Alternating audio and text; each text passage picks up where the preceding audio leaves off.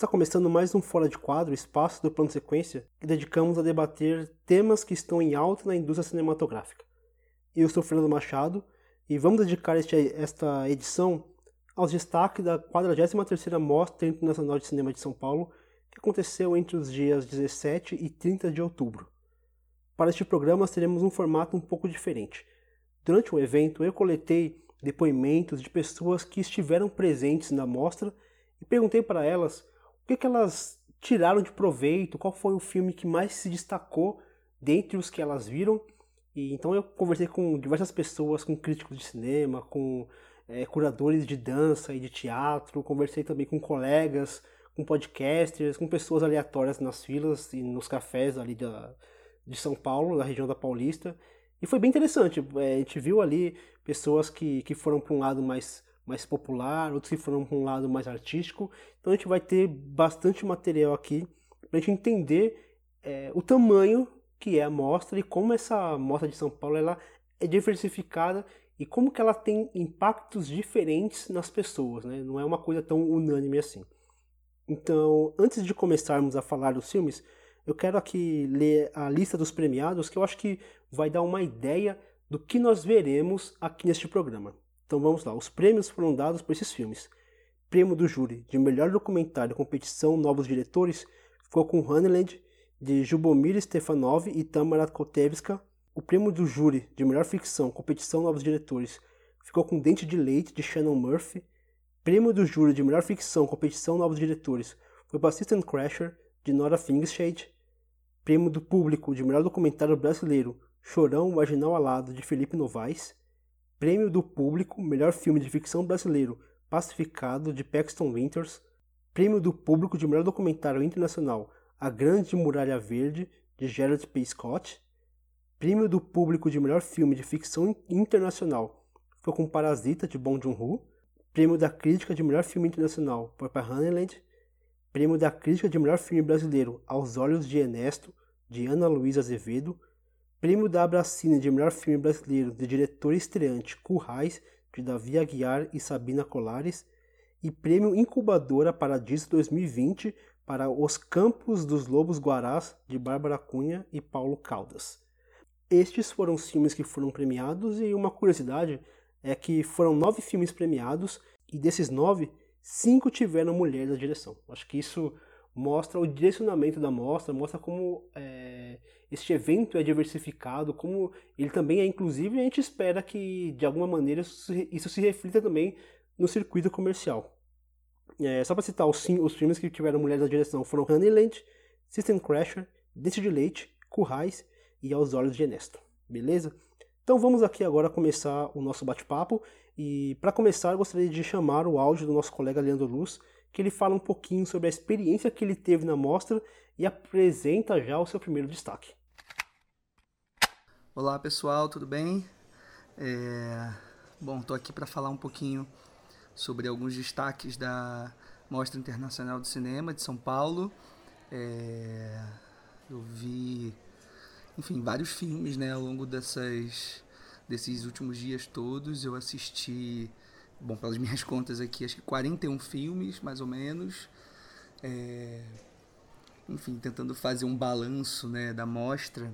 É um pouco complicado também, né, porque é, uma, é, uma, é um evento que reúne mais de 300 filmes, então eu assisti certamente uns 10% né, dessa programação. Então é um pouco difícil avaliar exatamente se é uma, se é uma mostra mais forte ou mais fraca em relação aos últimos anos é, mas tentando pensar de uma maneira mais subjetiva, né, nas relações que eu, que eu estabeleci com a minha programação, o jeito que eu montei ali a minha grade de filmes e tal. É, eu acho que foi uma mostra que, enfim, me agradou um pouquinho menos do que a do ano passado, né, que a gente cobriu, inclusive, aqui no plano de sequência também. Eu acho que eu vi é, muitos filmes é, que estão ali num lugar comum, talvez, assim. Eu consegui assistir algumas coisas brasileiras também, algumas produções nacionais que que acabaram não me agradando muito tudo, mas mesmo assim acho que foi super positivo estar é, tá nesse festival, é, tá nesse momento né, de encontro. Encontrei muita gente legal, muitos amigos queridos, profissionais que eu admiro profundamente. É, foi ótimo, Fernando, estar contigo também, é, aqui é, acompanhando os filmes, é, assistindo. É, consegui pegar uma cabine contigo também, que foi bem legal. É, e esses encontros eu acho que são o, o, o, grande, a grande graça né, de uma mostra como essa. Assim, para além da coisa dos filmes, de, de uma mostra que se pretende é, exibir os filmes mais premiados, né, os, os vencedores de Cannes, de Berlim, enfim. E acho que teve de tudo um pouco também. E eu assisti muitas coisas boas também, apesar disso. É, e aí eu trouxe aqui três filmes principais, assim, que eu acho que ficaram é, mais na minha cabeça, que me marcaram mais. É, o primeiro deles é o Tecnoboss, de um diretor português chamado João Nicolau. O João ele já tem alguns filmes na carreira. O último, mais recente dele é o John From, de 2015, se eu não me engano, que é um filme que me encantou profundamente. É, então eu fui para o Tecnoboss já esperando é, me surpreender novamente com, com as artimanhas que o João Nicolau usa é, de forma narrativa para envolver a gente, criar umas coisas bem únicas assim dentro do cinema. E eu fiquei muito feliz porque mais uma vez ele ele vem com uma proposta muito inusitada e muito nova. O Tecnoboss é um filme sobre um cara é, que está mais ou menos seus, na casa dos seus 60, 60 e poucos anos e tem que lidar com essa velhice. E a forma e ele é um ele é um diretor de uma empresa é, que instala equipamentos de segurança né, em casas, empresas e tudo mais, é, equipamentos técnicos, equipamentos é, é enfim mais diversos, desde cancelas até portas automáticas, enfim, um trabalho meio meio meio eh, tecnicista, né, esquisito assim, mas ao mesmo tempo ele é um vendedor, então ele é um cara que tem que ter muito carisma, tem que saber lidar com as pessoas para vender os produtos e tal. E ele trabalha nessa empresa, né, Super Vale, e, e ele vai atender o público para conseguir vender e ao mesmo tempo que o filme acompanha esse cotidiano dele é, faz uma análise né, sobre o que é envelhecer, sobre é, como lidar com a melancolia é, de estar se transformando mesmo, né, física e mentalmente e tal. E, e, e, a grande graça do Tecnoboss é que ele é basicamente um musical muito inusitado, muito diferente de tudo. É, é um filme que apela muito para um lado lúdico é, das soluções dramáticas assim narrativas que o filme se propõe a, a ter é, é, é, esse protagonista ele é, é, interpretado pelo Miguel Lobantunes, que é um cara que não é, não é um ator profissional. E foi engraçado que a sessão que eu assisti é, no Cinearte, se eu não me engano, é, ele estava presente, ele, o produtor do filme, então foi curioso ver aquela figura ali também falando sobre como foi o processo, assim, que ele disse que foi insuportável, como a gente sabe, né? O Nelson Pereira dos Santos costumava dizer é um pouco isso, né? Que cinema é você sentar e esperar, né? É o que você mais faz é, quase em todo momento, assim, é esperar. Esperar a luz ficar pronta, esperar o som resolver, esperar o set ser montado. Então, ele diz que foi um... Foi muito difícil fazer o filme é, por conta dessas coisas loucas do cinema, mas que ele, que ele curtiu muito o resultado e eu acho que dá pra ver isso no filme. É, é um personagem muito engraçado, muito cômico, que inventa músicas, inventa canções na cabeça dele enquanto dirige nas estradas para atender os clientes. Então, é um filme que faz uso dessa, dessa ferramenta né, da música e do, do, do canto do, do, do protagonista para exprimir os sentimentos e essas sensações que ele está tendo. E é muito engraçado, porque é um filme que lida com, com vários gêneros musicais, acho que ele, ele consegue abarcar todos os gêneros que eu consigo lembrar, assim. Ele vai do rock ao brega, ao fado, a, enfim, faz uma mistura danada. Eu acho que tem muito a ver. Isso é outra coisa que me encanta no filme. Tem muito a ver com, com um dos compositores, né, da, é, dessas músicas e tudo, que é um, que é um, um músico, enfim, de uma banda famosa em Portugal, chamada Diolinda, é, que é uma banda que eu gosto muito, que eu acompanho já há algum tempo. E a, a Diolinda é uma banda que tem essa proposta de misturar né, é, gêneros, né, de pegar a tradição da música portuguesa e misturar com rock, com pop. E eles fazem isso muito bem. E eu acho que nesse filme é, é, é uma graça poder ver essas músicas, essas canções envolvidas nesse filme, assim. E é um filme que eu não sei se todo mundo que assistiu é, conseguiu curtir exatamente, porque ele é um filme que ou você embarca ou você não embarca nessa loucura, assim. E eu fiquei muito feliz de ter embarcado, de ter, de ter curtido demais. O que eu acho interessante aqui no que o Leandro diz, é, ele faz ali uma, uma relação dos filmes e a emoção que, que, ele, que ele não sentiu por falta de talvez alguns filmes saírem do senso comum. A mostra acabou trazendo filmes muito convencionais, assim podemos dizer, que acabaram não se arriscando muito em temática ou mesmo em linguagem. E eu percebi isso também. Percebi que tinha um recorte, pelo, pelo menos pelo recorte dos filmes que eu vi, que tinha assim uma certa um certo padrão de filme que são filmes é, que facilmente estariam disponíveis ou facilmente seriam vistos no circuito comercial mas isso acho que isso não me incomodou muito não é, pensando em estrutura de filmes que buscou por exemplo sair do conforto eu gostei muito dos sinônimos do israelense Nadav Lapid que nós também abordaremos aqui mas vemos alguns filmes mais convencionais claro com uma talvez com, com um roteiro mais clássico, com uma montagem mais clássica. É, mesmo esses eu também é, gostei bastante. Mas vamos acompanhar aqui o que as outras pessoas também disseram. Vamos chamar agora o áudio do Daniel Cury, que também é um colega do Cinemação, que ele fala um pouquinho do destaque dele. Vamos lá. Fala pessoal, tudo jóia? Aqui é o Daniel, eu sou do Cinemação, do site e do podcast. É, e dos filmes que eu vi na mostra, um que eu queria indicar para vocês é O Meu Verão Extraordinário com Tess.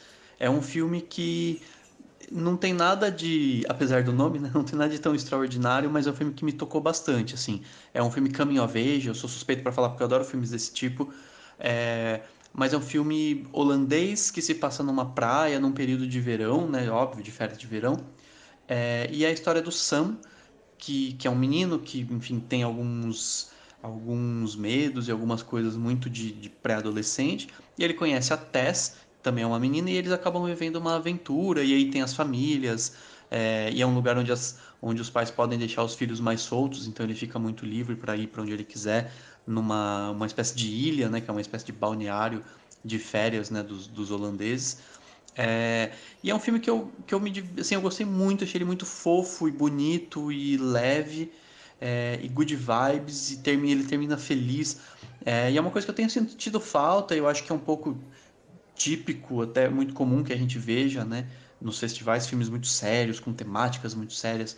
Então esse eu acho que é uma indicação interessante, porque às vezes vem tantos filmes com tantas temáticas mais pesadas, é muito bom ver um Caminho a Veja, ele é baseado num livro, né? Acho que de também lá da Holanda, é uma história tão, sabe, tão leve, bacana. Tem um pequeno drama que eles que eles vivem. É, ele fala muito sobre morte, porque basicamente o Sam é um menino que tem medo de morrer e ele também tem medo de ficar sozinho, porque ele é o mais novo da família, então ele acha na cabeça dele, de um pré-adolescente, enfim, ele acha que os, a família toda vai morrer ele vai ficar sozinho. Então ele quer aprender a ficar sozinho, ele fica horas e horas sozinho.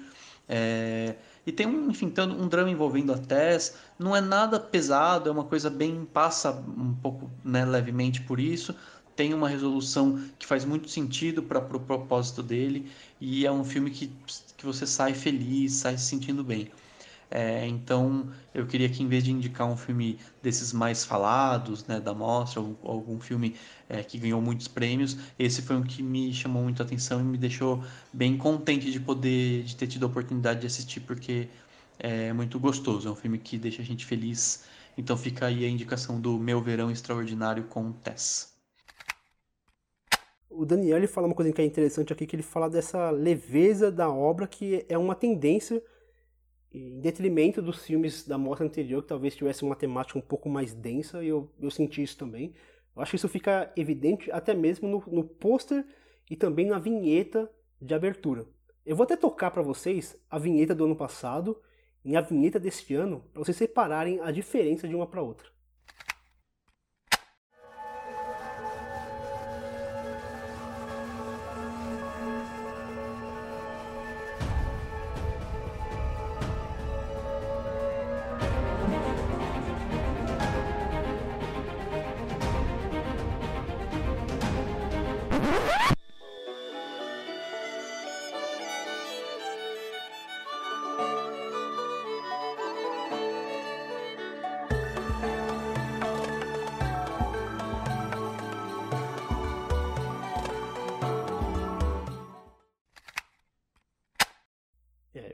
Diferença bem gritante.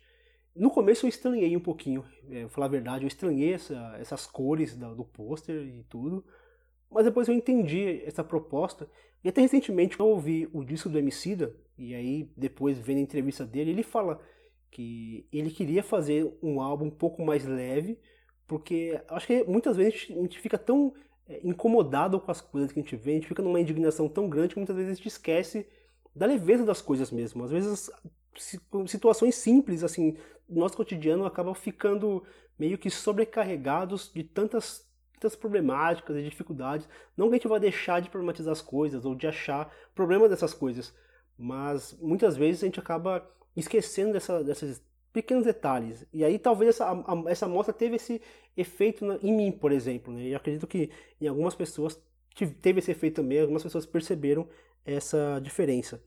Por exemplo, eu assisti o filme Dente de Leite, da Shannon Murphy, que acaba fazendo um link com, com o filme com, que o Daniel comentou, Meu Verão Extraordinário Acontece, que é um filme que fala de morte, mas de uma maneira um pouco diferente, assim, é um filme mais... Ele tem uma linguagem pop, uma montagem eh, dinâmica, com, com letras na tela, que dá uma certa dinamicidade e, e faz o filme ficar meio capitular. Eu acho uma linguagem interessante, uma linguagem muito, muito jovial, e quando ele aborda um tema um pouco mais sério, que fala de morte, que é uma menina com câncer, que acaba se apaixonando para um garoto meio errático e eles acabam vivendo essa, essa relação e os pais ficam num conflito de atender os desejos dessa garota que está passando por um problema sério com de câncer, que está é, já meio que desenganada pela, pela, pelos médicos. É, ao mesmo tempo, medo de expor essa, essa jovem num relacionamento que poderia é, trazer-lhe algum, alguns problemas. É um filme bem, bem, delicado, assim, e mesmo ele tratando de um, de um certo clichê, porque filmes com crianças com câncer existem aos milhares, assim. A gente encontra fácil vários desses e a maioria acaba seguindo para um, um senso meio melodramático e muitas vezes apelativo. E aqui não. Apesar de ele ser muito emotivo, ele, ele evoca um, um, sentimento que sempre quando a gente vê uma criança sofrendo, a gente acaba se, se sensibilizando com isso. Mas o filme não, não, usa isso como uma muleta. Ele apenas conta uma história e, e vai falar de outras relações, falar sobre um pouquinho sobre é, uma relação de, de pai e filho, como, como os pais também lidam com esse problema. Acho que o filme também foca bastante nessa, nessa relação dos pais quando se vê numa situação dessa. É um filme bem, ele é bem delicado e ele trata a, a questão da morte de uma maneira também muito, muito bonita. Outro filme também que trata da morte de uma maneira muito bonita é Babenco. Alguém tem que ouvir o coração e dizer parou, da Bárbara Paz, que fala ali do, dos últimos dias do Babenco. E é interessante como a gente vê o, o, um artista falando da morte, é, é, um pensamento diferente, porque querendo ou não, para um artista, como ele vive da arte e a arte acaba refletindo a vida dele, ou a vida dele é refletida na arte, então mesmo depois da morte, a sua arte perdura. Então, muitas vezes é uma maneira de, de, de a gente ver a morte não como um fim, mas é, às vezes nem como uma transição, mas simplesmente uma continuação. A vida dele pro, é, continua depois da morte porque a sua obra perdura. Então a gente vai, a gente consegue ver ali muito do Babenco. E a Bárbara Paz faz questão de trazer isso, então é uma, uma relação de morte que é dura, é pesada, mas ao mesmo tempo é artística. É, o documentário é belíssima. É, foi um do, dos grandes destaques assim da mostra para mim. Tanto que o, o, não, não ganhou prêmios da mostra, mas ele ganhou o prêmio de melhor documentário sobre cinema no Festival de Veneza. Então já mostra o poder desse documentário. Eu quero chamar agora mais um, mais um depoimento. Dessa vez foi de um, uma mulher que eu encontrei ali na, numa, no, na fila de uma sessão. E ela falou de um filme também que, que, que ele tem uma temática talvez um pouco mais é, divertida, mas é um filme também bem denso. Eu, eu vou deixar que ela explique o que, que ela achou desse filme. Opa, gente, boa tarde. Eu indico System Crasher. Para mim foi o melhor filme dessa mostra. Um filme que mexe com a sua emoção. Você sai do cinema completamente é, aturdida com aquela interpretação, com aquela história é, pensando, poxa, o que, que eu posso fazer para mudar isso, né? Coitada daquela criança, por, né? E você ao mesmo tempo uma sensação total de impotência, porque você vê que a cagada ali toda né, veio da, da criação, aquela mãe super zoada, a criança era uma criança amorosa, mas completamente fora da casinha, né? Por conta dos traumas passados, e ninguém conseguia resolver, né? A cena da, das assistentes sociais desabando, é a sensação que nós espectadores temos, né? Do tipo, meu, não dá para fazer nada, já era, a menina já tá quebrada. Então, eu recomendo super esse filme.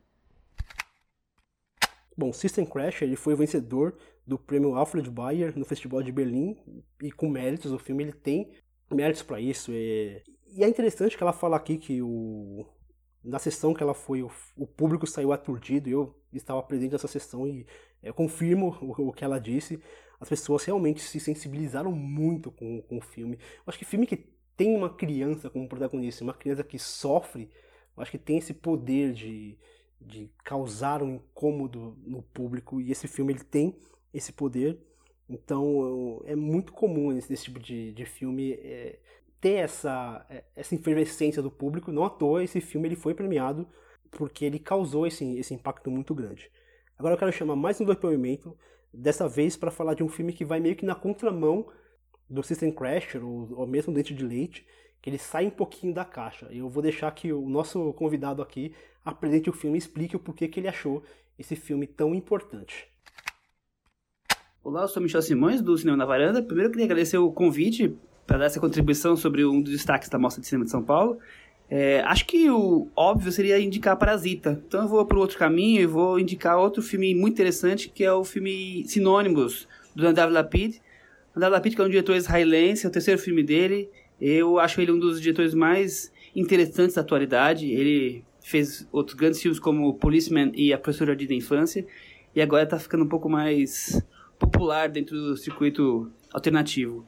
É, é um filme um pouco autobiográfico. Ele, há 18 anos, decidiu tentar esquecer das referências e heranças é, históricas e políticas religiosas do seu país e ir para a França, como se pudesse apagar o passado e viver numa nova ebulição cultural, social, política. E ele dá de cara com um, um, casal de jovens burgueses franceses e é um choque de realidade, um choque de conhecimento, de história. E o filme tem essa, essa sensação de eclosão interna, de coisa ficar explodindo, essa, essa conflito de, de revolta e realidade entre pessoas tão diferentes, com culturas tão diferentes. Então não é um filme para você seguir uma historinha, mas que até tenha, mas não é um filme para você ficar lá acompanhando o que, que, vai passar com ele, com aqui, aqui, ali. É muito mais um filme de sensações, de vibrações, de você refletir sobre tantos aspectos culturais, sociais que formam uma pessoa. Enfim, um mergulho mais psicológico dentro do personagem. O filme vai estrear provavelmente no final desse mês de novembro, então fica a dica para quem não assistiu correr atrás de sinônimos em breve. Obrigado, tchau. Um Sinônimos, é, ele venceu o Urso de Ouro e o prêmio da crítica no Festival de Berlim, com muitos méritos também. É, o que me impressiona nesse filme aqui é a montagem. Porque ela é uma montagem que parece interessada em trazer uma certa confusão proposital, tanto que em diversos momentos do filme nós acompanhamos o personagem com uma câmera digital e enquadramentos que simulam, sei lá, um, meio que uma selfie feita por celular. Tanto que a imagem, ela, ela assim, uma imagem de película com uma imagem digital, ela fica bem distoante. Em geral, esses momentos é, são feitos em momentos onde o próprio personagem está meio que em uma confusão. Então a imagem reflete a confusão, o estado de, de, de confusão daquele personagem. Então é uma montagem que parece esquecer dos princípios básicos de plano, contraplano e de composição de racordes. Porém, essas cenas, elas aparentemente são essas cenas que aparentemente são desconexas, elas se tornam como que sinônimos, que é o sinônimo que o filme quer mostrar. É, as contrariedades de um imigrante israelense na Europa e como o próprio Michel Simões aqui fala, que é quase biográfico, então o, o filme ele brinca muito com, com, com, aparências, com palavras, com jogo de palavras também, é, até com a forma, com, com o idioma. Muitas vezes o idioma, é, a forma como uma pessoa fala, no, caso um israelense falando francês, acaba sendo motivo de preconceito, um preconceito linguístico. Esse filme ele fala de várias coisas é, e ele é muito ele foi um talvez um dos mais diferentes assim na questão de estrutura que eu vi na mostra desse ano. É um, é um filme que, que, que, vale a pena, acho que ele vai estrear daqui a pouco no circuito comercial, mas é um filme que vale a pena uh, acompanhar sim. Agora eu vou chamar mais um depoimento, dessa vez foi de um, de um rapaz que eu encontrei numa sessão bem tarde assim, acho que ele estava meio cansado, mas ele topou até Agradeço ele por topar participar do, do programa comigo. Então vamos ouvir o que ele tem a dizer.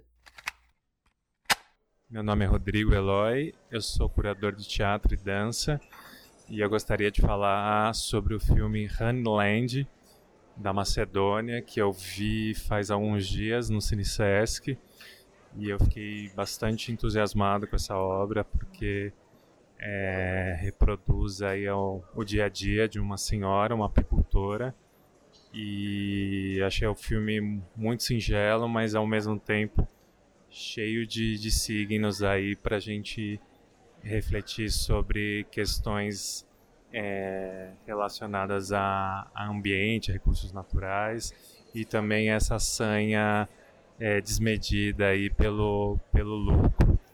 E acho uma obra bastante delicada e, enfim, com uma preocupação visual que não esvazia a, a importância da, da protagonista.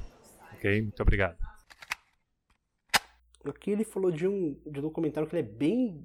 Ele foi um dos queridinhos assim, da mostra. Acho que a maioria das pessoas que assistiram ficaram encantados. Tanto que eu tenho mais um depoimento para trazer para vocês, de, dessa vez da Nayara Reinaldo, que é uma colega também de, de podcast, e ela vai falar um pouquinho sobre esse documentário. Oi, eu sou Nayara Renault, do site Nervos, e o filme que eu gostei muito na mostra desse ano, inclusive ajudei votando para que ganhasse o prêmio da crítica, foi o documentário Honeyland, é, da Macedônia do Norte, né? É o candidato da Macedônia do Norte para o, essa corrida do Oscar, né? Para tentar uma vaga entre os melhores filmes estrangeiros, né? Ali na, na disputa. E o, é o documentário ele foi feito pelo. Agora eu não sei se o nome eu vou estar na pronúncia certa, né? Pela Lijubomir Stefanov e a Tamara Kotetsva. Não sei, me perdoem pronunciada. Mas enfim, ele, ele. A dupla, né? É o primeiro longa deles e eles contam, acompanham a história de uma apicultora é, do interior da Macedônia do Norte, que ela tem um modo tradicional, né, de cuidar, de fazer é, essa cultura, né, das abelhas, tem de um modo sustentável, né, até para que ela consiga continuar com essa cultura ao longo dos anos. E enquanto eles vão acompanhando, né, a narrativa vai ganhando um tom praticamente ficcional quando chega uma família para ser vizinho dela ela vive com a mãe, né? Bem, mãe bem velhinha.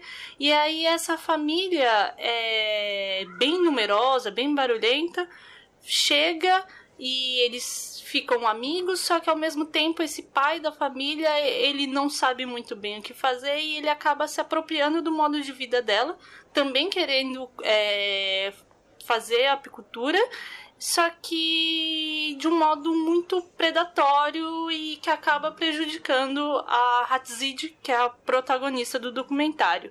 Então é um filme muito interessante, não só assim como discute questões ambientais, né, essa questão das abelhas no, no mundo, no meio ambiente atual, é muito, é muito importante, até aqui no Brasil, né, como algumas coisas, o uso de agrotóxicos tem prejudicado, né, tem matado população de abelhas aqui no Brasil e em outros lugares do mundo.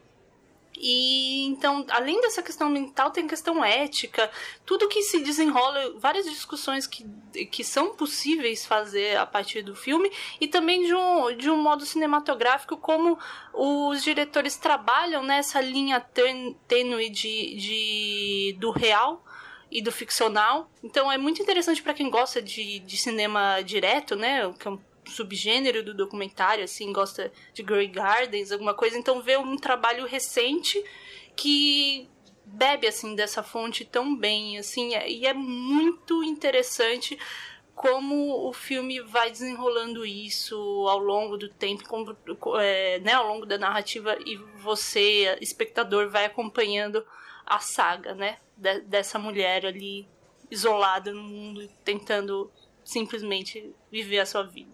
É isso. É, lembrando que, que Hanland ele foi vencedor do grande prêmio do júri da sessão World Cinema dos documentários do, de documentários do Festival de Sundance. Então, essa premiação já dá um, um, um peso para essa obra e ele realmente é um documentário muito, muito bonito. A Nayara até comenta essa questão de, de ser um documentário que flerta assim, com ficção. E é, é curioso que assim que acabou a sessão, automaticamente você começava a ouvir muita gente falando que o filme era tão bom que nem parecia um documentário, parecia ficção. E aí eu acho que, na verdade, não é que o filme é tão bom que parece ficção. Eu acho que o filme ele é bom porque ele se apropria da, de, de elementos ficcionais para contar uma história documental. Então ele tem uma, um, uma estrutura que não tem narração, não tem ninguém falando o que está acontecendo em tela, não tem é, letreiros, não tem texto escrito na tela, não tem nada. É simplesmente as imagens, é a câmera acompanhando o cotidiano daquela, daquela senhora e, e, e, da, sua, da sua mãe e daqueles vizinhos que, que tumultuam e tudo. É uma fotografia linda, linda, linda, linda, principalmente em momentos noturnos, com, com uma câmera natural e, e, também é uma questão de, de uma brincadeira com as cores amarelas, com as cores amarelas que estão presentes na roupa da própria personagem principal. Muito, muito, muito bonito, muito. É... Eu não sei dizer se, se é um, um, documentário que foge dos padrões dos documentários, porque na verdade é, esse tipo de padrão de documentário ele é muito comum, porém ele não é tão comercial assim, porque talvez exija uma imersão maior, uma atenção maior do público, porque não tem ninguém narrando. Então isso já é, isso pode causar uma certa estranheza, mas assim é uma estranheza também que, que passa porque é, é tão bonito, tão bem contado. É, na montagem ele conta tão bem esse filme que é difícil a gente não se envolver com a história. Agora eu quero chamar mais um áudio do, do Leandro. Ele vai falar já de, já de dois filmes de uma vez só, porque a gente tem bastante coisa para comentar sobre, sobre o que ele vai falar agora. Eu vou soltar o áudio e depois a gente conversa um pouquinho. É, o segundo filme que eu queria destacar aqui é um filme um pouco, acho que mais desconhecido, assim, acho que passou um pouco desapercebido pelo menos em relação às pessoas que eu falei, né, é, durante a mostra. Foi, é um, foi um filme francês chamado Tão Feliz Quanto Possível, é, de um diretor chamado Alain Host.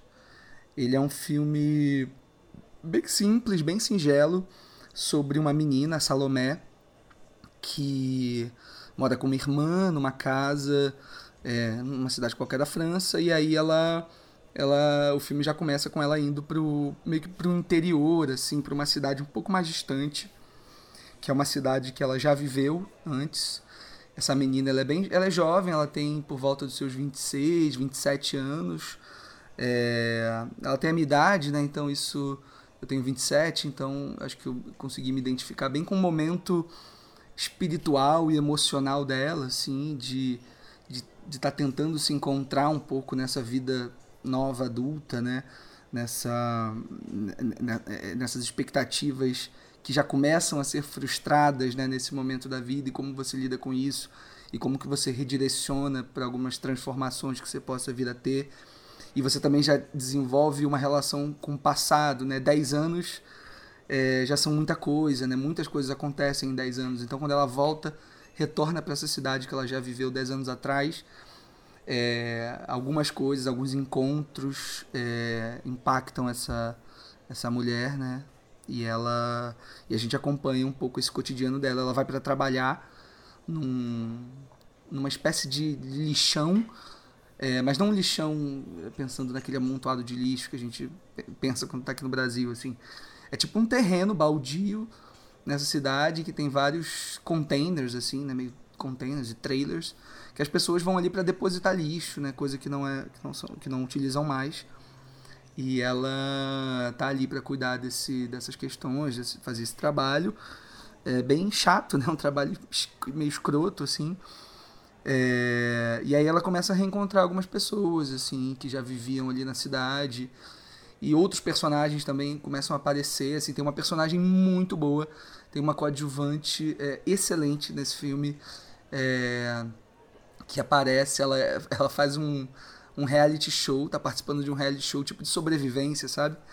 E ela vai parar ali, ela se perde do grupo, vai parar ali, fica puta com a menina, pede o telefone, ela é desclassificada do programa.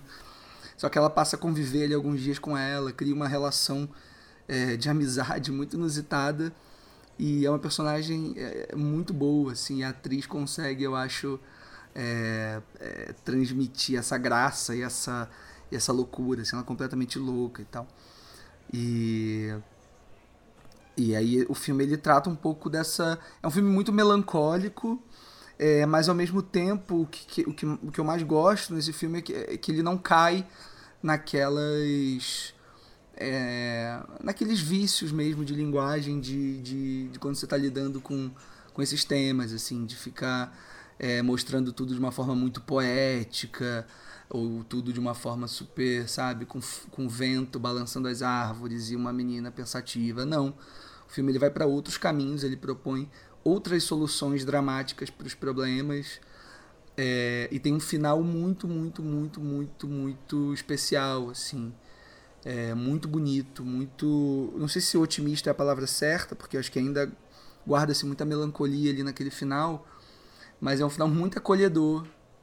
E, e, e, o filme brinca também com uma fantasia, né? uma espécie de, de olhar fantástico para algumas pequenas ações e, pequenas, pequenos acontecimentos ali que, que, vão, que vão rolando ao longo do filme. É um filme bem especial, assim, que, que, que eu destaco. É, e por último, para fechar, é, eu acho que foi, talvez tenha sido o filme, é, não só pelo filme, né, mas pela sessão em si mais importante que eu vi na mostra, que é o documentário Amazing Grace, do Sidney Pollack e do Alan Elliott. É um documentário sobre a Aretha Franklin, a cantora, né, enfim, é, americana. Ela é um documentário filmado ainda na década de 70, é, o Amazing Grace, né, que é o disco enfim, mais vendido dela, é um disco bem famoso, bem bonito. E o documentário ele registra esse show, né? É um doc registro, é, mas nos moldes de um outro filme que eu sou completamente apaixonado, que é o Monterey Pop, para quem já assistiu, do Penn Baker, que eu acho que dentro dos dos documentários de música, né, que tem é o meu favorito. Eu acho que o Amazing Grace segue um pouco essa linha é, acho que o Pollack, quando filmou na época, ele tinha uma, uma, um objetivo muito claro, assim, de se infiltrar naquele universo, porque é um show todo feito dentro de uma igreja, de uma igreja batista, se eu não me engano. Então, com direito a pastor que canta, a um coro gigantesco. É, e pessoas que não eram um público exatamente comum, né? Era um público da própria igreja. Um, ou seja, é, é, o show era um culto, né? Porque as músicas que a Arita cantava ali também eram músicas é, de culto, né? Músicas da igreja, músicas que ela estava acostumada a ouvir desde criança. Então, é um filme muito poderoso porque ele, ele me fez é, lembrar o quanto a sala de cinema é importante. É, porque o culto ele não se deu só dentro do filme, mas se deu também na sala de cinema. Eu assisti no Cine Sesc, é, uma sessão lotada, e foi impressionante ver a reação da galera, é, o como a cada música as pessoas suspiravam e choravam, e como no final todo mundo aplaudiu como se estivesse dentro daquela igreja. É um filme que impacta muito nesse sentido, né? Hoje em dia a gente está tão acostumado a, a, a, ah não, não vou ver esse filme no cinema, deixa eu chegar no streaming, né? Deixa eu ver na TV, deixa eu ver não sei o que que esse, um filme como esse, que inclusive acho que já estava até já até tinha vazado em torrent alguma coisa assim, é, mas faz ter é, a gente voltar a ter essa esperança de que é, da importância, né, essa, essa noção né, da importância de, de, de, assistir um filme numa sala de cinema e, e, e, lembra um pouco a gente da potência, né, que, que um grupo, um coletivo de pessoas dentro de um lugar reunido, é, como isso impacta na obra, né. É... E é isso, Amazing Grace é um filme que ficou. As imagens ficaram é, guardadas por 40 anos e aí agora retoma-se esse projeto e com, eles conseguiram é, vencer alguns problemas técnicos e montar esse filme é, para o nosso prazer e deleite. Assim. Então, super recomendo que quando ele chegar por aqui, é, em circuito, enfim, que todo mundo assista, porque é, de fato é, é uma grande mais do que uma grande obra, assim, uma grande presença dentro do cinema. Então, é, é um pouco isso. Enfim, É, assisti outras coisas também, mas eu acho que valeu destacar esses três. É, enfim, foi ótimo, foi maravilhoso poder acompanhar mais uma mostra. Espero que ano que vem eu esteja também junto com vocês e várias pessoas queridas é, fazendo essa cobertura, escrevendo, enfim. É, e é isso, gente. Até mais. Sempre muito bom falar com todos vocês. Grande beijo. Tchau. Esse depoimento que o Leandro conta agora me emocionou bastante, porque eu tinha me programado para ver a Amazing Grace em uma sessão que seria até tarde da noite, numa terça-feira, e como eu já tinha voltado a trabalhar, eu acabei ficando muito cansado, sabe? Eu tava com dor de cabeça e acabei optando por não ir e fiquei em casa e perdi essa experiência catártica que só vivenciaria dentro de uma sala de cinema e eu acabei perdendo isso e eu entendo o que o Leandro quis dizer, porque eu acredito que o cinema ele é um conjunto de fatores que culmina em uma experiência coletiva. E isso é algo que eu acho que vem se perdendo, porque é, por mais que nós tenhamos uma amostra e, e só o fato da amostra existir já é uma resistência por si só, acaba que muitas vezes o, o, o streaming tem, que tem seu valor, claro. Eu, eu jamais vou, vou achar que deve acabar com, com, com o streaming, mas de alguma maneira o stream ele vem tirando um pouquinho dessa experiência que a gente só tem na sala de cinema, principalmente cinema de rua. Porque o cinema de rua ele já carrega por si só uma história. E o Leandro comentou que ele assistiu esse filme no Cine que é um cinema de rua, e para mim é o melhor, a melhor sala de cinema da cidade de São Paulo. É de um conforto, é de uma beleza, é a qualidade de, da projeção, a qualidade de som, tudo. Se você estiver em São Paulo, conheça o Sinistese, que não estiver em um dia, estiver passando por São Paulo, viajar para São Paulo, sei lá, para trabalho, lazer, o que for, dá um pulinho no Sinistese, que é um cinema de rua maravilhoso. E agora eu quero chamar o, um, um, depoimento do Pedro Estrada, lá do Cinemático, e ele comenta um pouquinho mais sobre essa experiência coletiva do cinema, muito em cima do que o próprio Leandro falou. Vamos lá, vamos ouvir o que o Pedro tem a dizer. Bom, é engraçado, né? A mostra a gente tem tantos filmes, tantos temas que giram com os filmes da programação, né? Mas eu acho que das sessões inescapáveis dessa edição da mostra, né, que eu acho que é que marca o evento, realmente são as sessões do Amazing Grace, que que foi um documentário que saiu ano passado, né, no fim do ano passado, talvez um pouco na esteira da morte da Aretha Franklin, mas que chega agora e para mostrar que é um filme que realmente reforça a experiência cinematográfica acima de tudo, né? A experiência do cinema, da sala de cinema.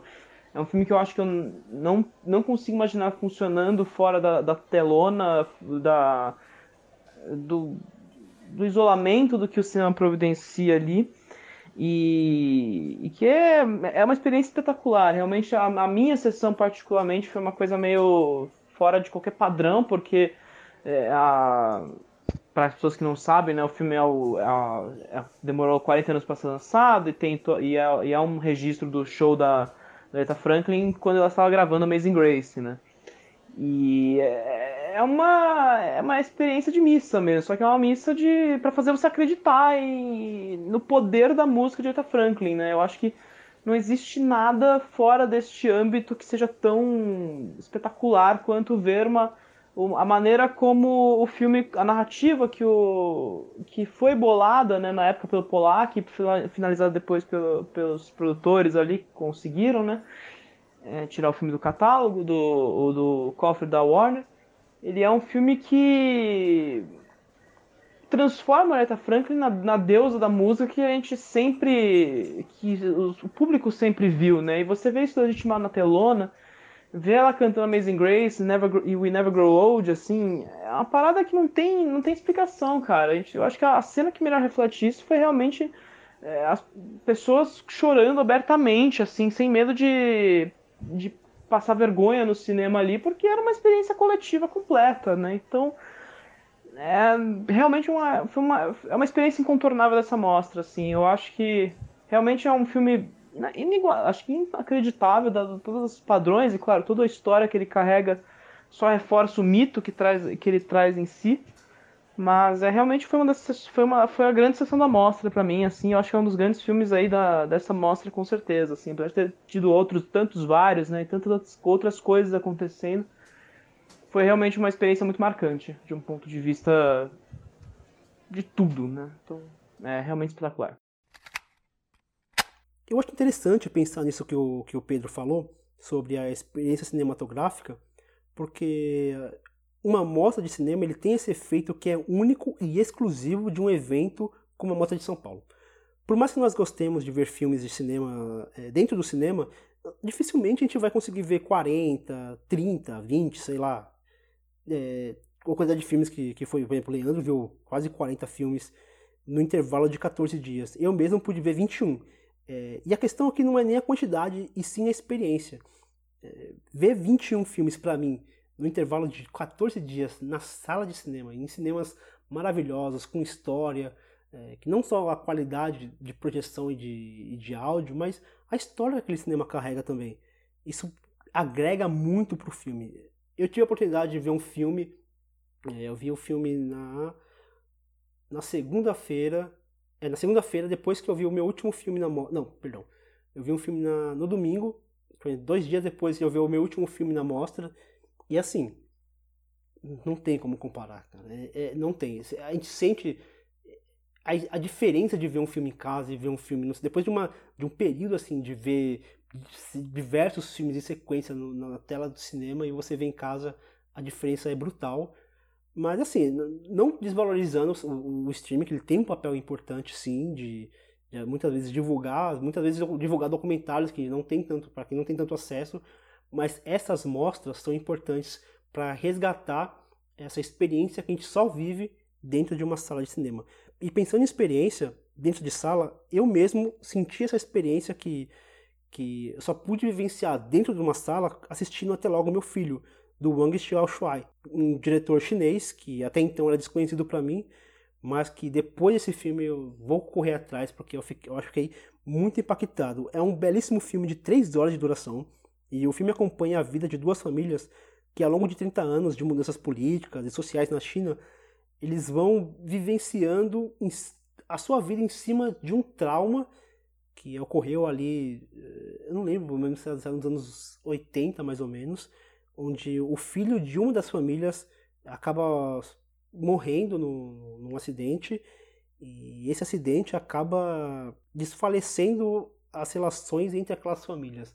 E eles vão vivendo com esse, com esse luto, assim, durante muitos anos. E é um filme sobre, sobre perdão, sobre reconciliação, sobre luto, sobre culpa. E apesar de ter três horas de duração, acho que a montagem que intercala presente e passado, ele dá um ritmo bom pro filme. E foi um dos melhores filmes que eu vi nessa mostra, e provavelmente um dos melhores filmes que eu vi no ano. Eu fiquei muito, muito, muito impactado com essa obra. Bom, estamos quase chegando ao final e eu gostaria de fazer um convite.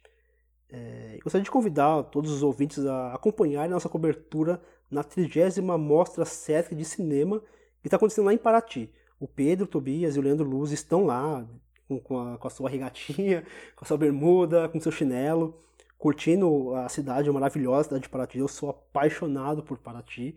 E eles estão lá fazendo uma cobertura muito legal, com, publicando textos, publicando é, pro, é, programando fazer uma gravação especial de um, de um, de um podcast para a gente poder mergulhar mais né, nessa mostra que está apenas na, na, terceira edição, mas promete ser uma mostra assim, muito rica que vai trazer cinema nacional para o Brasil todo, não se limitar apenas no, no eixo de São Paulo. Na verdade, ele está nesse momento no eixo, no eixo do Rio São Paulo, mas a promessa é de expandir. Então, acompanha lá a gente, entra no Twitter, no Instagram, a gente está publicando é, críticas dos filmes que a gente vai assistindo. O, Pedro também vai estar tá montando ali um, algumas imagens da, da cidade também, do, do evento sim, em si, e, e tudo que envolve uma mostra de cinema, as pessoas envolvidas, o engajamento, não só dos críticos, mas também dos cinéfilos e também da cidade. A cidade de São Paulo é, ela abraça a mostra, como acredito que a cidade de Paraty também abraçou a mostra Sesc. Então entram lá, curte a gente, dá uma acompanhada no tudo que está rolando por lá, beleza? Bem, o Fora de Quadro fica por aqui. Um forte abraço e tchau!